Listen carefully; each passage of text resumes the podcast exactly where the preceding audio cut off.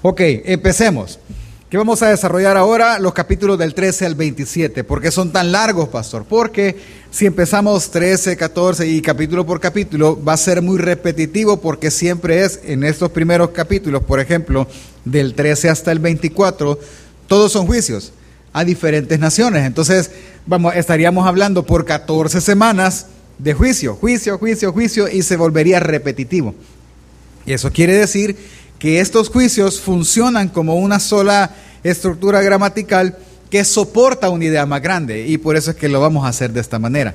Ahora, si nosotros recordamos cómo funciona Isaías, Isaías va juicio, esperanza, juicio, esperanza. Y en su última parte, del 40 hacia el 66, es una esperanza más marcada o una esperanza mejor, más específica. Ahora bien, recordemos que estas palabras son escritas a Judá, ¿sí? al reino del sur. A Israel se le menciona un par de veces, pero tiene que tener en cuenta que es un libro profético escrito a una audiencia específica que es el pueblo de Judá. Ahora bien, hay otro dato que tenemos que recordar y es que el imperio o el reino más fuerte a ese momento es Asiria. Babilonia está creciendo y Babilonia va a destruir primero a Siria y va eh, a establecer su imperio. Pero eh, tenemos que recordar que Babilonia no es tan activa ahora a este nivel de la historia. ¿Por qué menciono eso? Porque el primer juicio que nosotros vemos si usted me acompaña en su Biblia, digital o física, como quiera, usted puede ver que el primer juicio es para Babilonia. ¿Sí? Leamos. Capítulo 13, versículo 1, dice así. Oráculo sobre Babilonia que tuvo en visión Isaías, hijo de Amos. Y así van a empezar cada uno de los capítulos cuando cambia la profecía hacia otra ciudad o hacia otra nación. La palabra oráculo es profecía. Entonces, lo primero que vemos es que esta profecía del capítulo 13 está dirigida a Babilonia, pero aquí algo no cuadra. ¿Qué es lo que no cuadra? Lo que está pasando, lo que le va a decir es lo que no cuadra aún. ¿Qué le va a decir? Acompáñeme al versículo 17. Él empieza a decir cómo lo va a destruir, pero en el versículo 17 nos, nos dice exactamente cómo. Dice, voy a provocar a los medos contra ellos. Ellos son Babilonia. Es decir, voy a provocar a los medos contra Babilonia, que no estiman la plata ni se deleitan en oro. Es decir, que en toda la profecía, si usted lo lee, no lo leo por el tiempo, hermano. Si usted lo lee, lo que Dios está diciendo a través del profeta Isaías es que Babilonia va a ser destruida por los medos.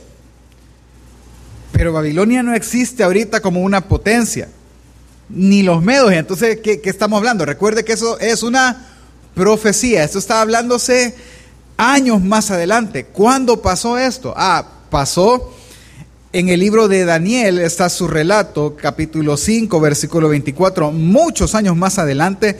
Dice, se los leo rápidamente, entonces en su presencia fue enviada la mano que trazó esta escritura. La escritura que trazó es Mene Mene Tekel Uparsim esta es la interpretación del asunto. Mene, contó Dios tu reino y le ha puesto fin. Tekel, pesado ha sido en balanza y fuiste hallado falto. Y Pérez, tu reino ha sido roto y dado a los medos y a los persas. Ok, entonces, ubiquémonos, porque e, esto que estamos haciendo es importante. Lo que estamos leyendo es algo que no ha sucedido, sino que va a suceder mucho tiempo adelante en la historia de Israel y Babilonia va a suceder esto. ¿El qué? Que los medos destruirán Babilonia cuando Babilonia sea un imperio que no es ahorita en este momento que estamos leyendo. Simplemente él está dando profecías. De en esa forma funcionan del capítulo 13 hasta el capítulo 23. Todas son profecías, todas, todas. Isaías está hablando contra Babilonia, es decir, algo que todavía no va a pasar, ni está pasando, ni se vislumbra que pase. No se pueden ellos imaginar porque no es el punto ese. Ahora, del mismo modo y en el mismo sentido va a hablar de Babilonia, de Asiria, de Moab, de Damasco, de Etiopía, de Cus, de Egipto, de Filistea, de Edom, Arabia, de Israel y Jerusalén. De la misma manera, él va a profetizar destrucción a cada una de estas ciudades y a cada uno de estos países. Así que la pregunta que nosotros debemos de hacer es esta, ¿por qué funciona así el texto bíblico? ¿Por qué viene él y nos pone profecías de destrucción a cada uno de estos países y ciudades? Un punto tiene. Ahora, recuerde que no está pasando. Esto va a pasar en un futuro. Pero me voy a detener rápidamente en dos, que son las que nos interesan a nosotros, en Israel y en Jerusalén. Vaya conmigo, Isaías 17. En Isaías 17, del 7 al 9, él va a decir qué le está pasando, él va a decir qué va a pasarle a Israel. Lo leo si gusta en sus pantallas o en su Biblia, como quiera. En aquel día el hombre tendrá en estima a su hacedor y sus ojos mirarán al santo de Israel. No tendrá en estima los altares, obra de sus manos, ni mirará a lo que sus dedos hicieron, la acera y los altares de incienso. Aquel día tus ciudades fuertes serán como lugares abandonados en el bosque o como ramas que fueron abandonadas delante de los israelitas. Ok, al leer así sobre el texto se oye súper bien. Es un pueblo entregado a Dios. No. Si nosotros leemos todo el capítulo, que por tiempo no lo hacemos, el juicio contra ellos va a ser tan duro que ellos, la respuesta de ellos va a ser tener en alta estima o buscar de manera eh, apasionada y devota a su hacedor. ¿Por qué? Por lo mal que la están pasando. Piense conmigo un momento. ¿Cuándo es, cuándo ha sido la época en la que usted más ha orado? No ha sido cuando está en abundancia, se lo aseguro. Ha sido cuando el dolor no lo deja, cuando la, angustia de las deudas está constantemente. Ha sido cuando ha sido, estado peor. ¿Eso está malo? No, no, no, no, de ninguna manera. Está bien, pero esa es la intención.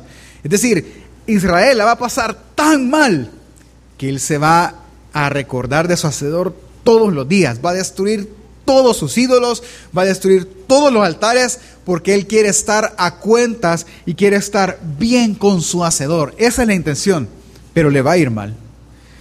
Y luego va contra Jerusalén, capítulo 22, versículos del 8 al 14. Este, este texto que vamos a leer es tan importante porque al final le voy a hacer una pregunta. Y vamos a entender la importancia de tener siempre todo el texto bíblico en nuestra mente y de, de nuevo leer la palabra y tenerla presente siempre. Ok, veamos. Ahora le va a hablar a Jerusalén. Jerusalén igual está en juicio y en el contexto de la profecía es esto. Él está tan emproblemado que ha empezado a oír en lo que confiaba que eran sus ejércitos, sus carros, fracasaron y se han atrincherado. Voy a ocupar otra palabra, se encerraron Destruyeron casas y se encerraron en un pedacito de modo de estar seguros, pero no saben cuánto tiempo van a aguantar así. En ese, en ese punto estamos. Versículo 8 al 14 dice, entonces cayó la defensa de Judá. Ustedes confiaron aquel día en las armas de la casa del bosque y vieron que eran muchas las brechas en la muralla de la ciudad de David y recogieron las aguas del estanque inferior. Entonces contaron la, entonces contaron las casas de Jerusalén y derribaron casas para fortificar las murallas. Hicieron un depósito entre las murallas para, que las aguas del estanque, para las aguas del estanque viejo. Pero ustedes no confiaron en aquel que lo hizo, ni consideraron a aquel que hace mucho tiempo lo planeó. Por eso aquel día el Señor Dios de los ejércitos los llamó a llanto y a lamento, a, raparse la cabeza y a vestirse de silicio. Sin embargo, hay gozo y alegría, matanza de bueyes y de huella de ovejas, comiendo carne y bebiendo vino, dicen, comamos y bebamos, que mañana moriremos. Pregunta, ¿dónde más escuchó usted esta frase antes? ¿Alguien? Le doy un premio. ¿A dónde? No, la tengo presente en Santiago. Dudo ahí. ¿A dónde? No. Me puedo equivocar, ya me hizo dudar el hermano Enrique. Yo recuerdo que sí está en Corintios. Y Pablo le dice a los corintios, comamos y bebamos que mañana moriremos. ¿En qué está pensando, ya sea Pablo o Santiago? En esta frase. ¿Sí? Vaya. Pero entiendan lo que está pasando. Vienen ellos y tratemos de imaginar, los van siguiendo, empiezan a destruir, sus defensas caen y dijeron, bueno, ni modo, la única que nos queda es encerrarnos en las murallas. Así que bótenme estas tantas casas y hagamos más fuertes las murallas, pero dejen un lugar para que podamos tener agua. Entonces vienen y, y se encierran literalmente. Pero bueno, dijeron, ¿y ahora qué vamos a hacer? Nada, no podemos hacer nada. Ya no, o sea, ya el enemigo está afuera, estamos encerrados, si salimos nos matan. Así que, ni modo, comamos y bebamos, porque literalmente mañana hemos de morir. Voy a hacer una pregunta.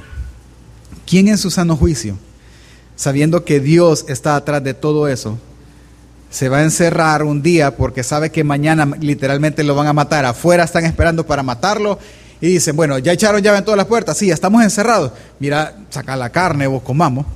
Alegrémonos, pues, de todos modos. Mañana nos van a matar. Esa es la actitud de ellos.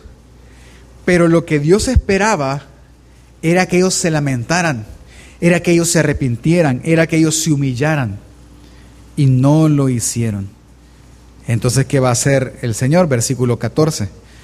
Pero el Señor de los ejércitos me reveló al oído ciertamente esta iniquidad no les será perdonada hasta que mueran, dice el Señor, Dios de los ejércitos. Esa actitud de que, bueno, ni modo, pues ya estamos aquí, aguantemos, pues, ¿qué vamos a hacer? Pues?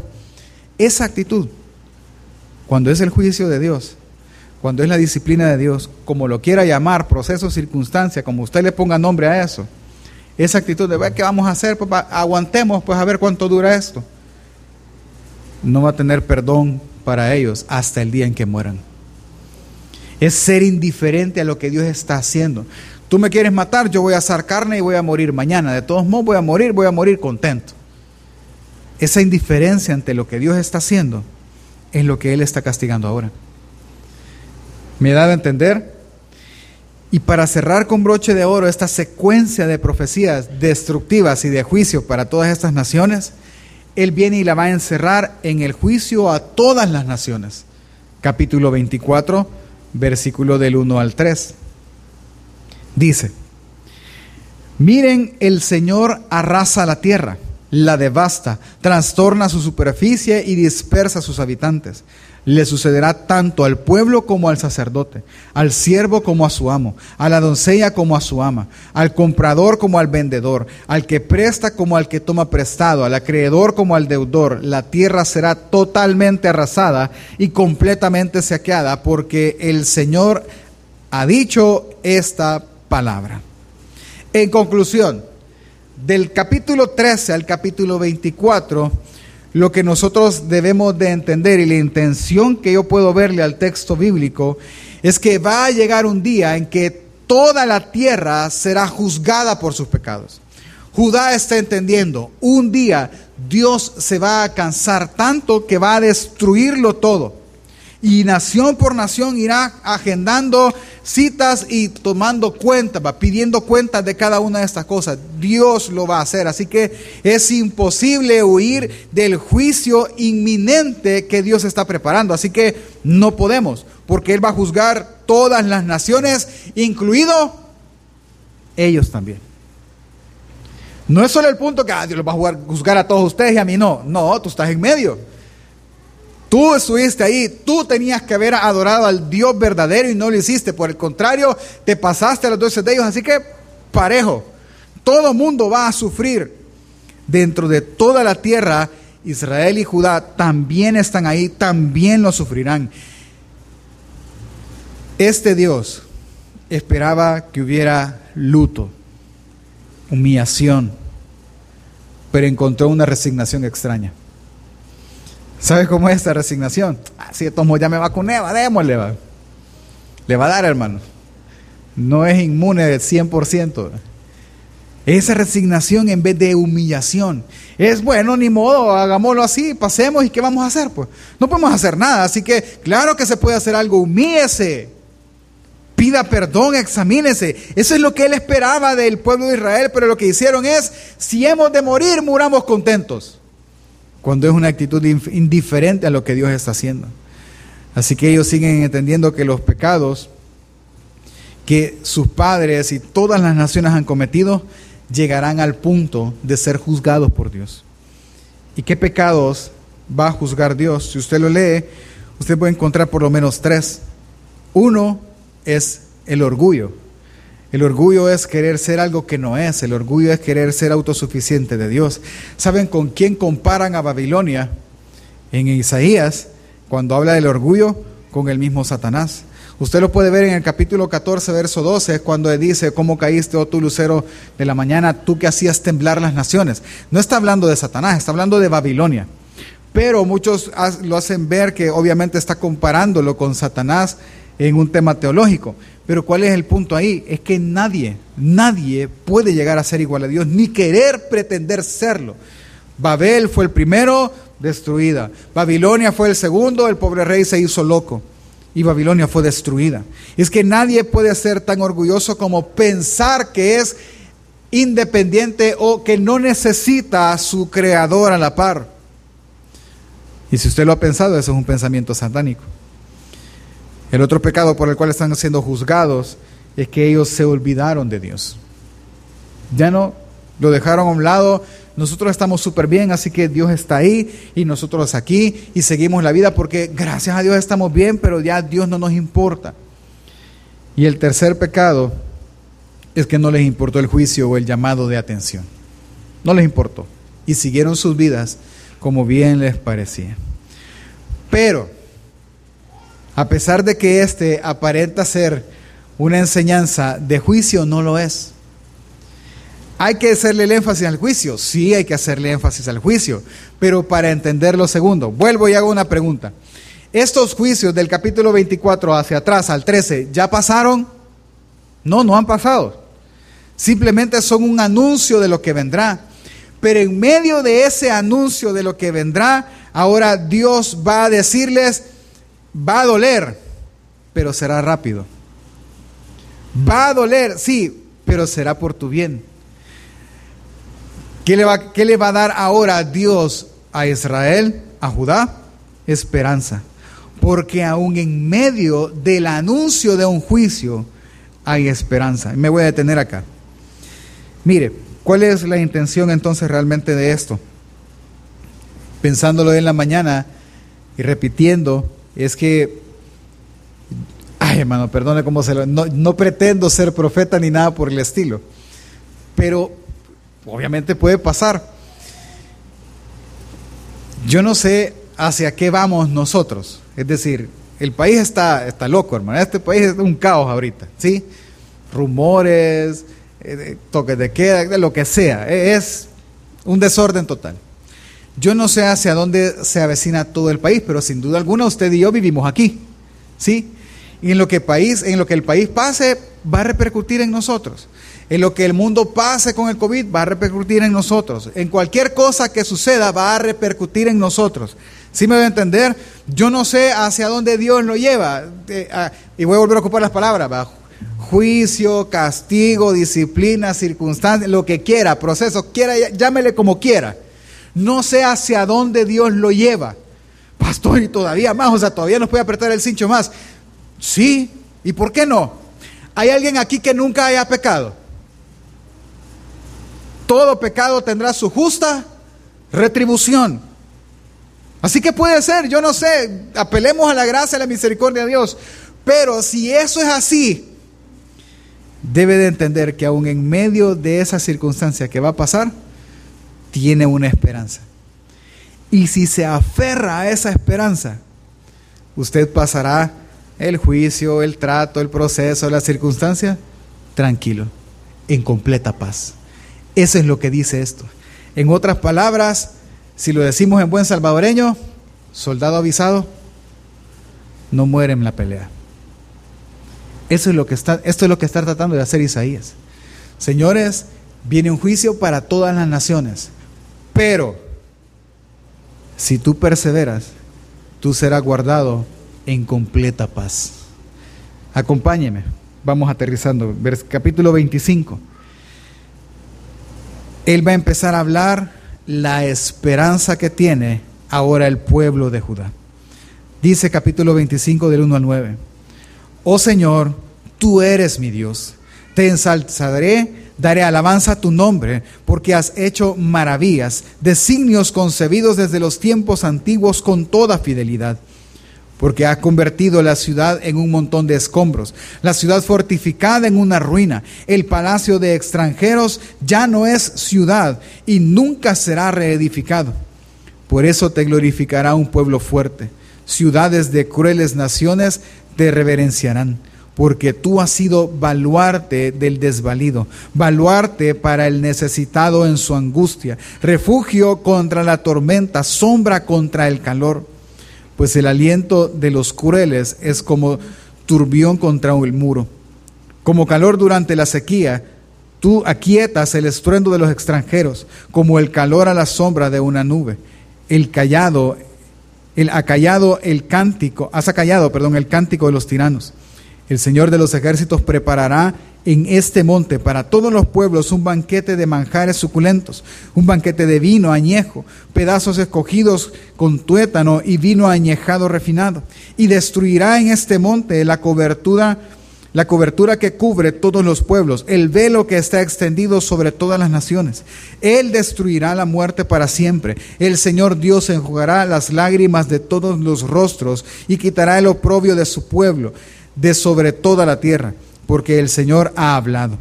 Y aquel día se dirá, este es nuestro Dios a quien hemos esperado para que nos salvara.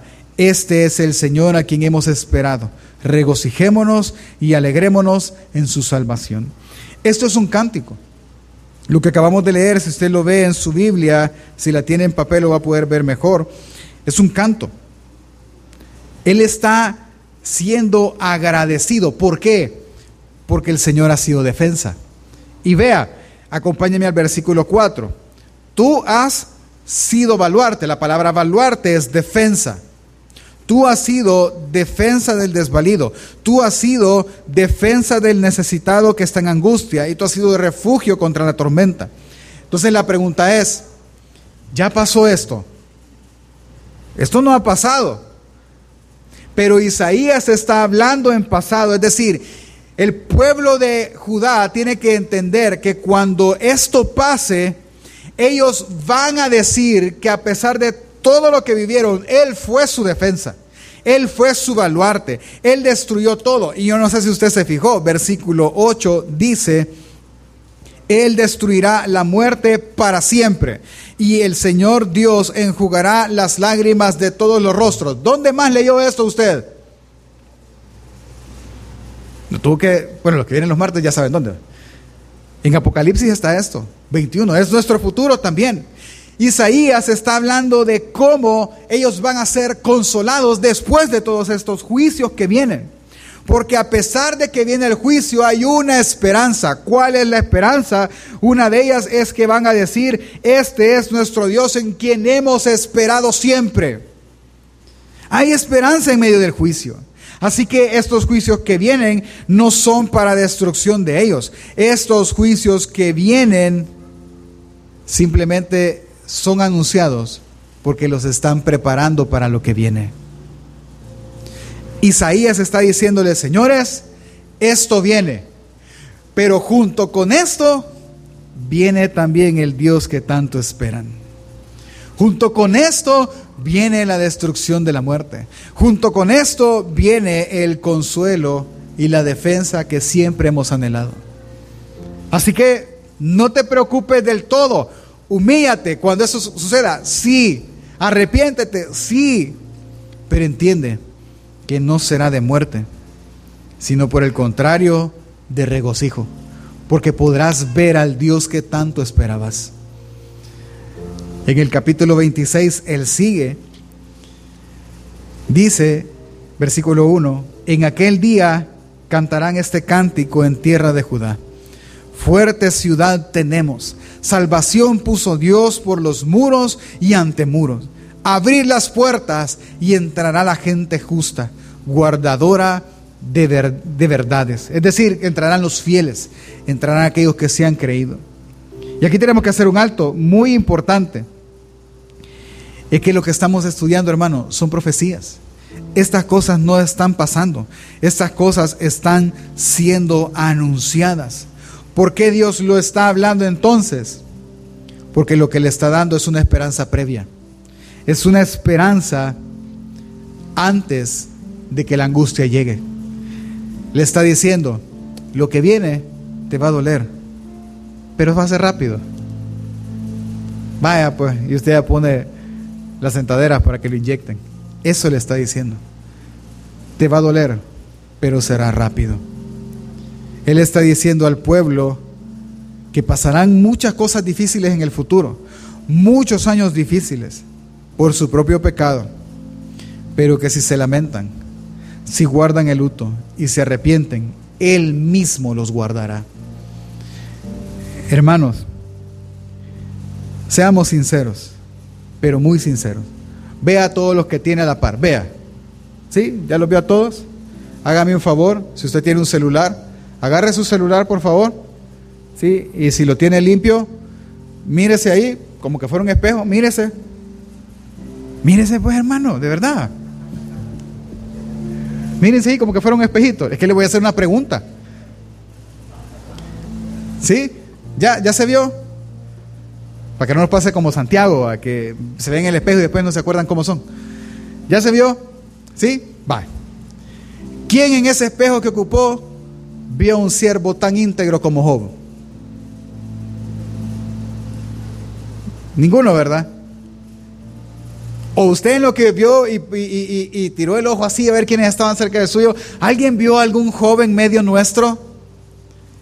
¿Por qué está usando a Job, pastor? Porque yo pudiese decir que Job es el único que ha sufrido, obviamente Jesús también, injustamente, sin haber hecho nada y siendo el hombre perfecto en todos sus caminos. Si no es a ese estándar, todos los demás, si sufrimos, es por algo, hermanos. Una razón hay atrás. Porque todos hemos pecado y el pecado tiene justa retribución. Entonces, si es así, y si algo fuerte viene, y si una circunstancia dura viene, entienda, lo primero que debes de hacer es humillarte, guardar luto, arrepentirte, para que Él mismo te guarde. Lo que Él está haciendo es, señores, les estoy advirtiendo, para que resistan, para que entiendan que aún en medio de cualquier circunstancia difícil que tú, puedas atravesar, hay una esperanza. Versículo 3 del capítulo 25 dice, usted, se usted conoce este texto y le va a dar gusto en el, ya entendiendo en medio de qué está. Tú guardarás en completa paz aquel cuyo pensamiento en ti persevera, porque en ti ha confiado.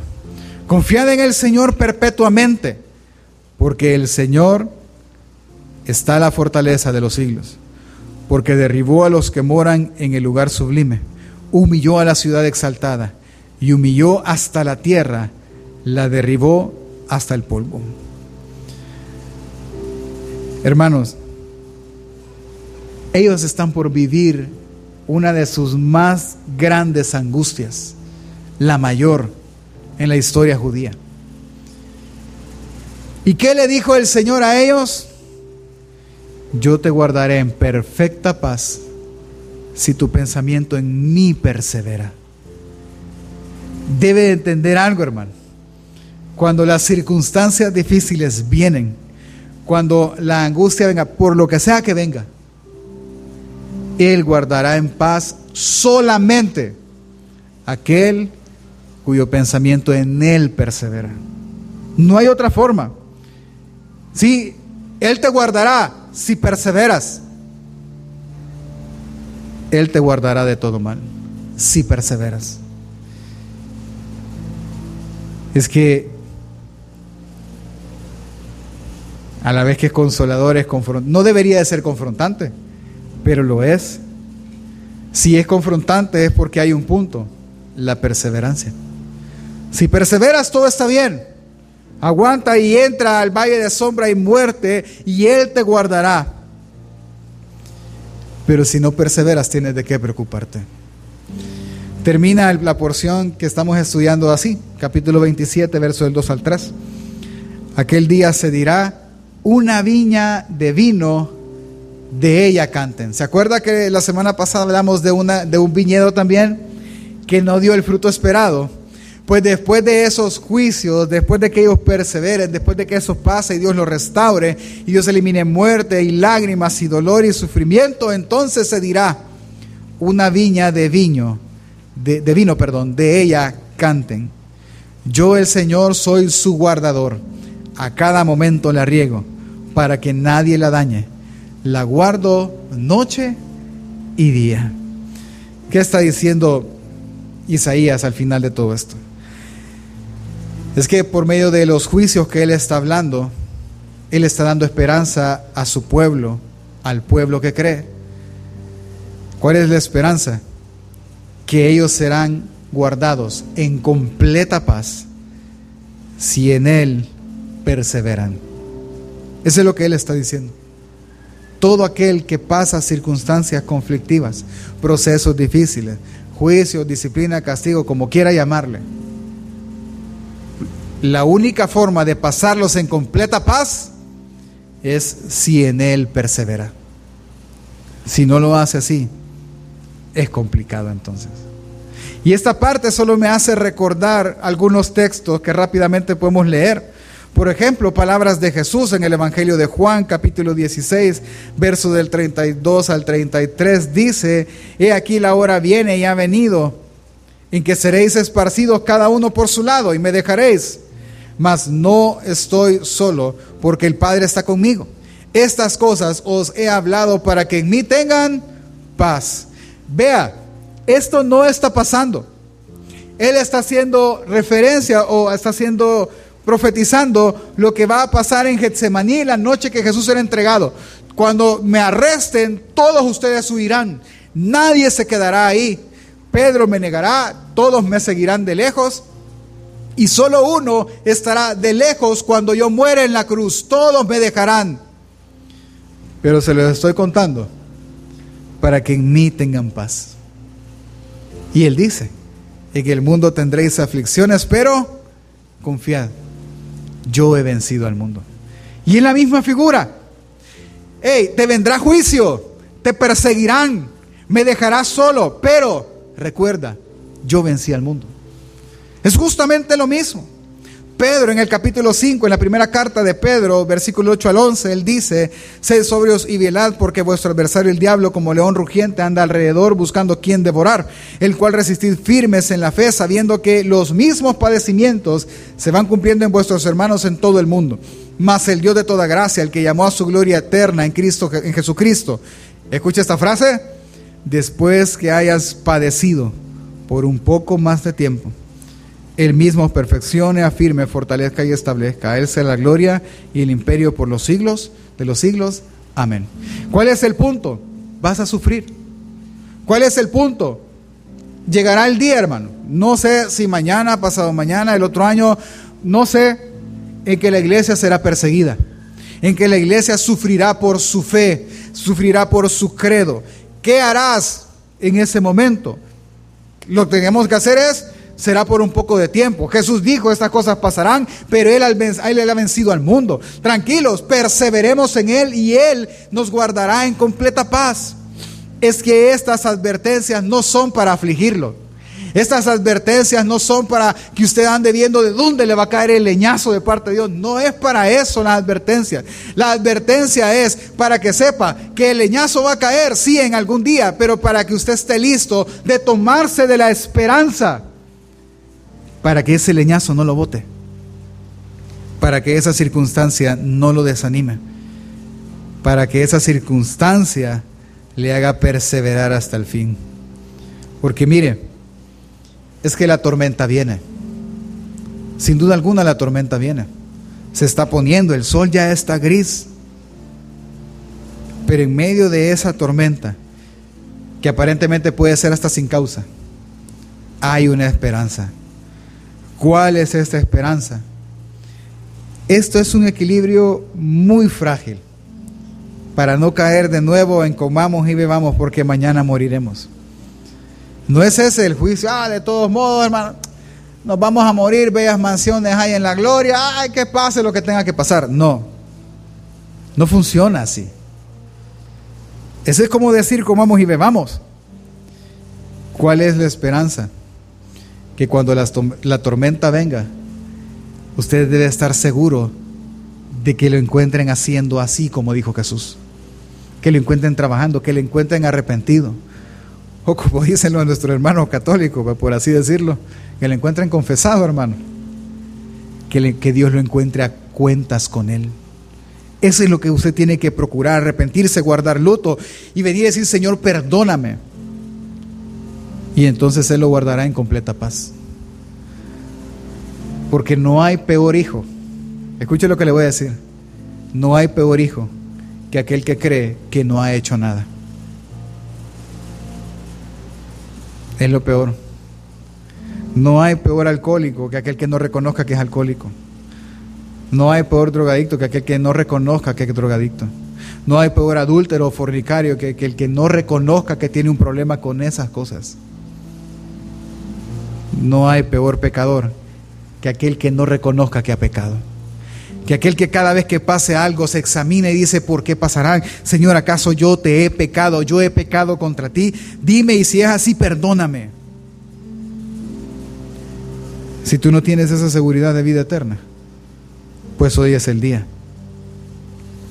Hoy es el día de arrepentirte. ¿Cómo podemos pasar nosotros? Mire, pensemos. Un ejemplo sencillo y quizás es el que más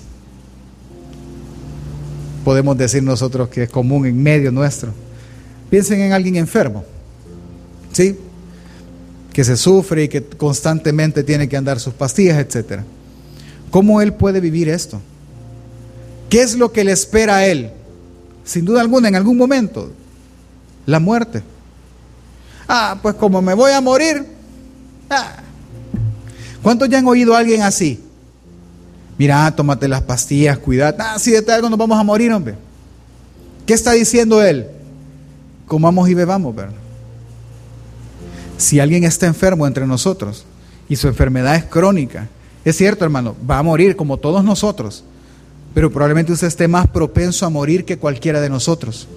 Quiere decir que usted está más propenso de llegar frente a su creador para ser juzgado antes que nosotros.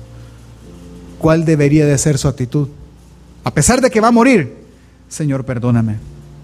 Si algo yo he hecho mal, perdóname. Para que el día que me quites la vida, yo pueda estar en pie delante de tu presencia es que debería ser de afligirnos, de saber si estamos a cuentas o no con Dios. Es que si en algo debes de estar seguro y hacer antes y durante el sufrimiento, es poner toda tu esperanza y perseverancia en Él, que puede guardarte en completa paz. Cada cosa, hermano, que pasa en nuestra vida es justamente eso. Voltéelo a ver a Él. Véalo a Él y ponga cuenta su vida con Él. Y pídale a Él que le guíe en medio del valle de sombra y muerte que está pasando. Pídale a Él que le guíe en medio de esa circunstancia, porque por algo está pasando ahí. Porque pecadores somos y pecamos constantemente. Y por algo deberíamos de arrepentirnos. Isaías está dando esperanza, sí, pero está poniendo en la mente de la persona decir, ok, de algo hay que arrepentirnos algo hay que lamentar también. ¿Me doy a entender, hermano? ¿Cómo aplicamos esto rápidamente? Ok, número uno, no se resigna en la prueba, hermano. No. Es que esa frase, que pase lo que tenga que pasar. No, hermano. Eso es resignarse. Eso es decir, ay, que vea a Dios qué hace, pues, no me importa. No, hermano. Clame a Dios día y noche. Busque a Dios día y noche. Él hará lo que para su propósito es mejor, pero nosotros debemos de orar, pero nosotros debemos de examinarnos, debemos de arrepentirnos si es necesario. Dios llama en cada cosa que pase, llama nuestra atención a humillarnos para reconocer que Él es Dios y no nosotros. Así que si usted de los que piensa de que ah, ya va a pasar, déjalo, ah, ah no importa, no, ore día y noche. Dos, este es el que más cuesta, persevere. Piense, no me diga nada, no levante la mano, no haga mala cara, aunque por la mascarilla no se le va a notar.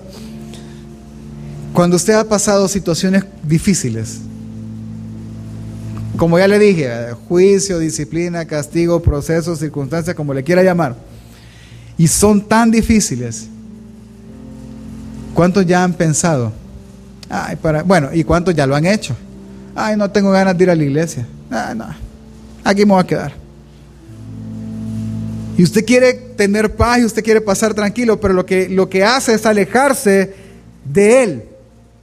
Es que entienda, Él guardará en completa paz solo aquel cuyo pensamiento en Él persevere. Solo aquel que no se deja intimidar por el juicio, las circunstancias o el proceso, solo a Él. Porque su pensamiento en Él persevera. Y si eso es así, Él hará su parte, guardarlo en perfecta y en completa paz. Así que persevere. En medio del juicio es cuando más uno debería perseverar. En medio de las circunstancias difíciles es cuando más uno debería de orar, de congregarse, de adorar, de persistir en la vida cristiana. Y por último, hermano, conozca más a su Señor. Conózcalo a través del testimonio de su palabra. Conozca sus planes. Entre más usted conozca a su Señor, más sencillo se le hará creer en su soberanía y en su poder. Póngase de pie por un momento.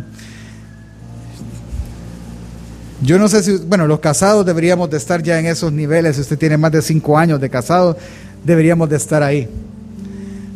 Una vez alguien le dijo a mi esposa, allá había tu esposo, estaba ahí tomándose un café y eh, esperando a alguien, quizás le. Y ella le dijo, ¿a dónde lo vio? Ah, ahí, en un, en un café. Pues sí, ¿a dónde? Pues dígame. Ahí en galerías lo vi. Ah, sí. O estaba leyéndoles, o quizás estaba por entrar al banco, porque solo a eso va a ir. Eso le contestaste, le dije. Pues, y no solo eso haces, pues me. Pues sí. Pero es que me conoce. Conoce mis pasos. Así como nosotros deberíamos de conocerlos del Señor. Y entre más usted conozca a su Señor, usted va a pensar y va a decir, no es de muerte, Señor, pero ayúdame. ¿Qué quieres de mí? ¿Qué buscas de mí? Al final del capítulo 27, Isaías dice, en aquel día el Señor trillará desde la corriente del Éufrates hasta el torrente de Egipto. ¿Qué es trillar? Es patear, ¿sí? El Señor pateará todo ese terreno, todo el mundo lo pisará, y ustedes serán recogidos uno a uno. Es decir, que aun en medio del juicio, en medio de que Él va destruyendo, este es mío, y lo agarra, y sigue destruyendo. Este es mío, lo guarda y sigue destruyendo. Este es mío, lo guarda y sigue destruyendo. Dice versículo 13, también en aquel día se tocará una gran trompeta. Este le toca, ah, sí, ya, correcto.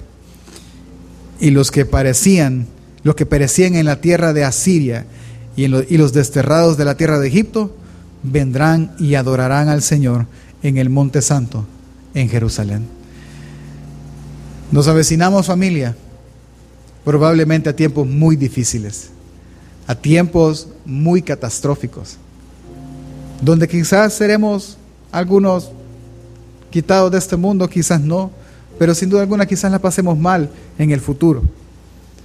Si eso es así, recuerde que lo que debe de hacer antes y durante el sufrimiento es poner toda la esperanza y toda su perseverancia en Él, que puede guardarle en completa paz. Amén, hermanos.